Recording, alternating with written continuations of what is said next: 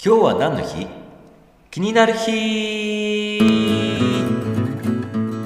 この番組は気になるパーソナリティミサウがお届けをしていきます。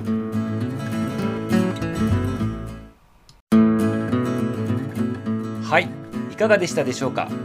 昔の今日を振り返りながら今日も張り切っていきましょう。そしてこの番組がためになった面白かったもっと聞きたいなと思われましたらぜひいいねとフォローをお願いします。明日も楽しみにしていてくださいね。それではまた。バイバイ。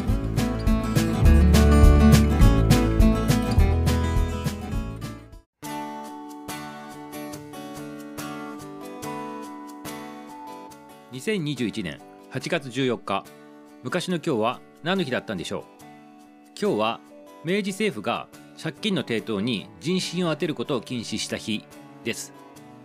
つまり人身売買を禁止したということになっています。今日はこの人身売買についてのお話をねしてみたいなというふうに思っております。今日はウェブサイト A Good Thing Start Here さんの方からね参照しながらお伝えしていきたいなというふうに思っております。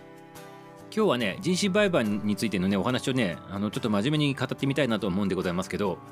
これなんで人身売買を禁止したという日になってるかって言ったらこの昔の今日の日が明治政府が政策を出したと。そういったことにね由来してるわけですね。でこの人身売買でございますけどこれね皆様日本では関係ないなと思ってる方がね結構多いんじゃないかなと思うんでございますけどこれはね大変な間違いでございますね。日本で今現在でございますよ。現代この時代にもまだね人身売買が普通にされております。このね実態をね皆さんにね知ってもらいたいという思いも込めてね今日ねあえてお話しさせていただきますね。もちろんこの人身売買というのは世界中でねあの禁止されている犯罪行為でございます。で日本でもあの行われているということでイメージとしてはなんかこう貧しい国のところがこう行われてるんじゃないかっていうねイメージがあるかもしれないでございますけど全然そんなことなくてね世界中どこでもダメなんですけど行われてるということでございます。でもちろん犯罪でございますよ。で今からその人身売買の危険性とあの人身取引された子どもたちのお話とかねあと子どもだけでもないんでございますけどまあそういったお話でございますね。人身取引のね容疑でね検挙されとるね人数自体はねどんどん増えとるらしいでございますね今もね。まあね法律などがね強化されていって罰則の対象となるこの人身売買でございますけどやっぱりね法のねこう穴をねかいくぐってっていうかねそういうのがやっぱりあるんでございますね。直接のこのお金出してその人の身柄をねお金で買うっていうことよりも強制的な労働とかねあと性行為のためのね悪質なねなんかそういう出演させたりとかねそういったことで利益をねこう取っていくと。そういった人たちもね結構多いということでございますね。それがね今現代のね現状ということらしいでございます。子供たちや若い女性だけにねこのねあの人身売買の取引とかが、まあ、されるっていうことではなく最近ではね海外出身者の日本滞在者っていうのもねターゲットになってきとるということでございますね。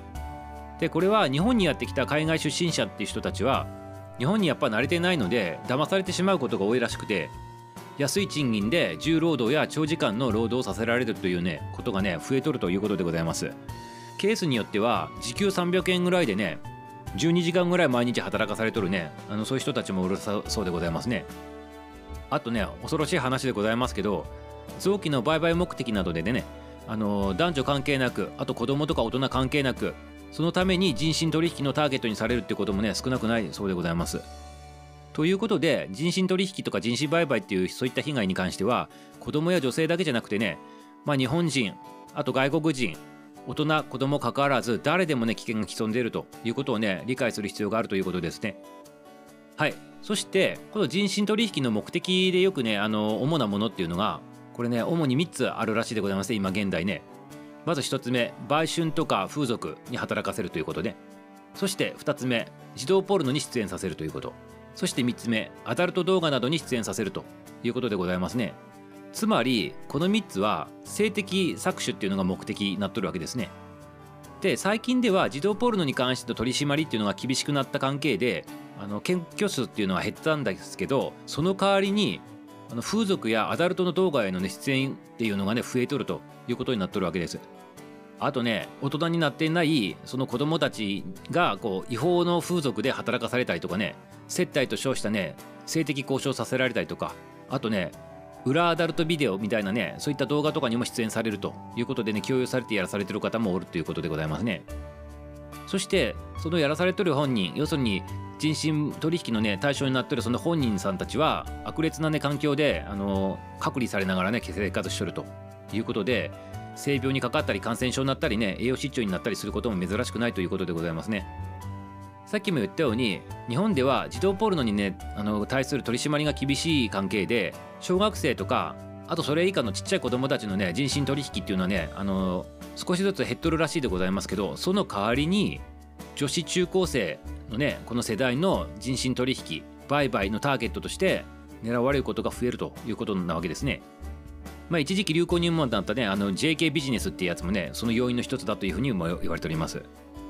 でこれさっきもね言いましたけど直接お金払ってその人のことを買ってあの奴隷としてね使うっていうねことじゃなくてうまいこと騙して働かせてそこから上がってきたお金を自分があのこう懐に入れるみたいなねそして本人にはねあのほとんどねお金を渡さないみたいなねそういう感じでございますね。今のね人身売買の形っていうのはね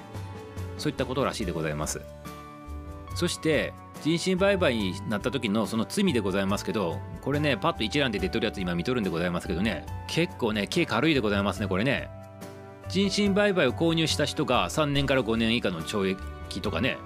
未成年を購入した人はね3から7年。あとね奴隷とかねあの身体に危害を与える目的とかあと性的奴隷とかねあの営利目的でなんかそういった売買した行為に関しては1年から10年とかね。で国外へあの売買した人は2年以上のっていう風な感じになっとるんでございますって。ほんとこんなんでねあの 罪軽いなっていう感じでございますね印象としてはね。はい。いかがでしたでしょうかね？ちょっと簡単にバーッとねあの現代の人身売買のお話をちょっとね現状とさせていただきましたけどあのこの話聞いただけでもね結構ね皆様ねショックを受ける方多いんかなと思うでございますね。ただねあの現代この日本の中でもそういうのが行われとるっていうね認識を持ってね皆様ね今日の日をきっかけにしてねこういったことに対して関心を持つねきっかけにねされたらいかがかなというふうに思っておりますね。でまあもちろんねあのこういった人たちを救出しようっていうねそういう団体とかね活動してる人たちもいっぱいおります。でもしねこういうね活動とかにねあのこう賛同できる方がいましたらね寄付でね応援したり直接なんかこういったあのこう取り組みにねあの参加したりとかねそういうこともできるらしいでございますからぜひぜひねあの興味ある方はこう取り組みの方ねしてみてくださいね。はいということで今日は明治政府が人身売買を禁止した日でございました。